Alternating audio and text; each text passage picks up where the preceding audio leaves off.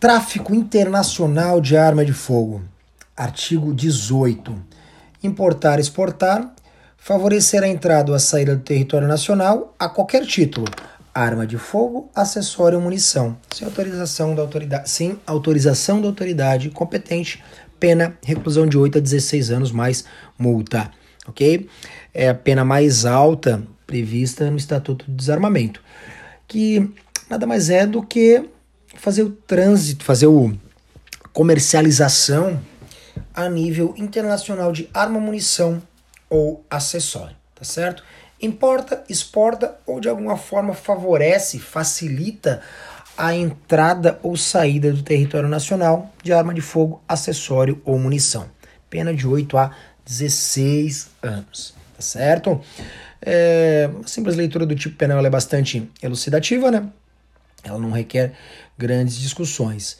É, chama atenção do parágrafo único, que também foi inserido pelo pacote anticrime, que fala que incorre na mesma pena quem vende ou entrega arma de fogo, acessório ou munição em operação de importação sem autorização da autoridade competente a policial disfarçado, quando presente os elementos probatórios razoáveis da conduta criminosa antecedente.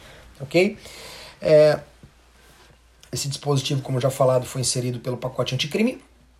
Eu não vou não vou abordar, não vou me debruçar sobre ele, porque no episódio anterior, no podcast anterior aí que eu falei de comércio ilegal de arma de fogo, eu abordei isso aí de forma um pouquinho mais detalhada, ok?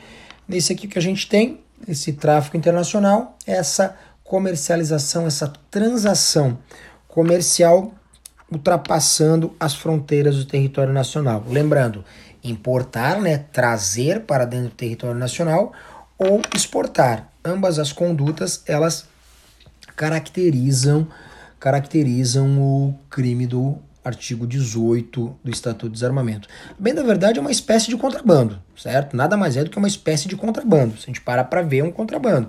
É trazer para dentro do território nacional, levar para fora, é, equipamento proibido, material proibido, certo? Produto proibido. Só que aqui é um contrabando de forma específica. O objeto material é específico: arma, munição ou acessório, tá certo?